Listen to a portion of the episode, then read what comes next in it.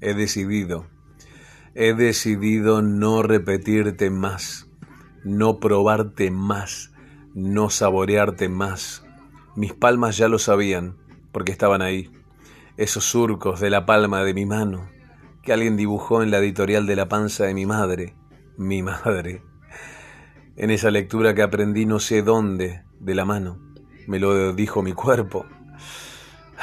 Lo supo mi piernita cuando se escapaba sola de la cama que compartimos. Se iba, buscando fugarse. Algo me susurraba libertad y no quise entender, pero ya lo sabía, tenía que irme. Mi piel hoy se niega a tu piel. he decidido sin ti, sin el olor de tu cabello cuando te beso o cuando te besaba. Sin ti sin más dudas que las propias del recuerdo y del deseo de repetir lo que ya pasó. Lo que ya no.